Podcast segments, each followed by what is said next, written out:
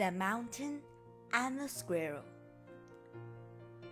The mountain and the squirrel had a quarrel, and the farmer called the latter Little Prig. Bun replied, You are doubtless very big, but all sorts of things and weather must be taken in together to make up a year and fair. And I think it no disgrace to occupy my place. If I'm not so large as you, you are not so small as I. I'm not half so spry.